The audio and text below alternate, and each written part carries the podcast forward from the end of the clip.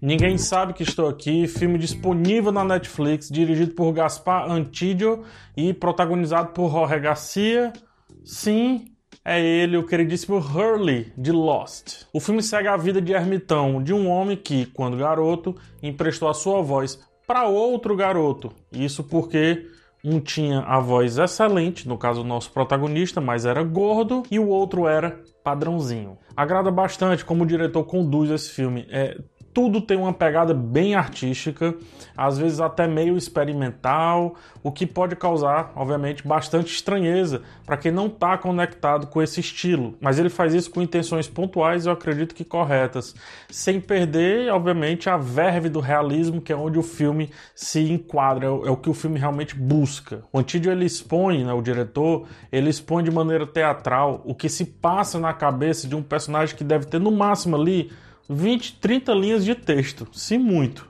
Por exemplo, é, é, o, o, o, protagonista, né, o Momo, ele sofre com. ele sofre de vômitos surreais, de purpurina e dança sob uma luz vermelha que só existe ali dentro da sua mente, mas que a gente tem um privilégio de ver. E a gente, quando vê isso, é de maneira extremamente teatral e, como eu disse, quase experimental. Temos aqui um simples estudo de personagem, simples e direto estudo de personagem. É, é um personagem muito difícil, pois ele carrega consigo uma introspecção que muitas vezes irrita o espectador, mas que é totalmente compreensível quando o filme vai se mostrando, quando o filme vai mostrando ele, né? É, e ele não tem pressa nenhuma de mostrar o seu protagonista, o que poderá afastar, obviamente, espectadores mais afoitos. O diretor, o Antídio, ele descortina a história de Momo, nos convidando primeiro a pensar sobre os porquês e também ele nos dá tempo de pensar quais os porquês, para aí sim jogar na cara é, todas as informações e depois fazer com que a gente chegue a algumas conclusões. Ficamos quase dois terços do filme conhecendo o nosso protagonista. Cansamos da vida pacata e repetitiva dele, assim como ele também deve estar cansado dessa vida e queria uma outra vida, isso fica bem claro.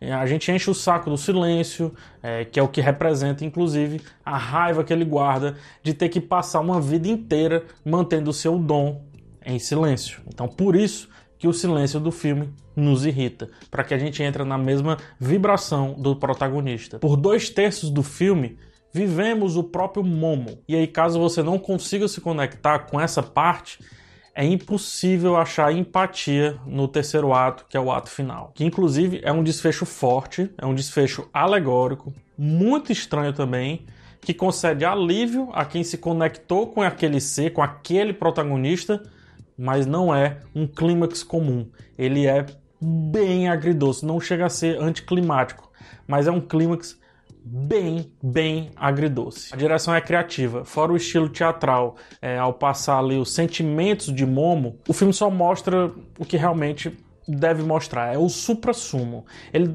você ter ideia, ele dá saltos temporais e demonstra uma efetiva passagem de tempo sem perder tempo algum. Tipo, ele nem anuncia que tem uma passagem de tempo, ele simplesmente vai fazendo e dá vários e vários saltos. As câmeras são bem dinâmicas, muitas vezes a partir da fluidez ao acompanhar o personagem principal no ir e vir diário, mas outras vezes a câmera para, é, principalmente do lado de fora de um cômodo, como se nós é, não tivéssemos a permissão de ver com clareza o íntimo do Momo. Temos aí uma proposta de planos extremamente antagônicos, ora em movimento, ora parado, mas os dois com algum motivo. Um quer que a gente acompanhe a vida do Momo por inteiro, o outro não nos permite acessar a intimidade 100% dele. E será que é, a gente tem mesmo o privilégio de viver na pele do protagonista? É essa brincadeira que o filme faz. Sim, a gente tem, mas também não tanto. Mas também não tanto. Os planos, eles, eles sabem que nós não somos dignos de ver o Momo por inteiro. É muito complexa a situação dele. E precisamos apenas imaginar né, o que ele faz dentro de um quarto iluminado por uma é, fortíssima luz vermelha. Assim como talvez faz o próprio Momo. Como a luz vermelha não existe, é, ele imagina como poderia ter sido a sua vida. A sua vida se não quisessem dele só a voz, mas quisesse dele é, o, o talento, quisesse ele por inteiro. Se nem o próprio Momo pôde ter acesso a esse íntimo por completo, uma vez que ele não viveu essa vida. Aí eu pergunto, é, por que, que o diretor nos daria o privilégio de entrarmos nesse íntimo imaginário dele? Por quê?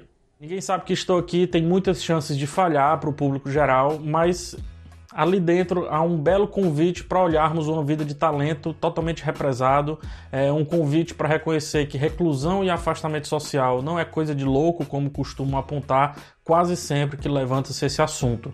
É no caso, principalmente do Momo ali e de tantos outros, talvez, o reflexo de uma vida literalmente sem reflexos. E nesse caso, é tudo que o reflexo devolve, né? Uma vida sem autoestima, sem vaidade é, e sem ser alguém é, que poderia se reconhecer naquilo que ele gostaria de ser reconhecido, de ser visto e de ser apreciado. É isso. Aqui no primeiro comentário tem o um link para outros vídeos aqui no canal. Eu te convido também a dar uma olhada nas minhas redes sociais. É PH Santos tanto no Twitter quanto no Instagram. A gente se vê no próximo vídeo e tchau.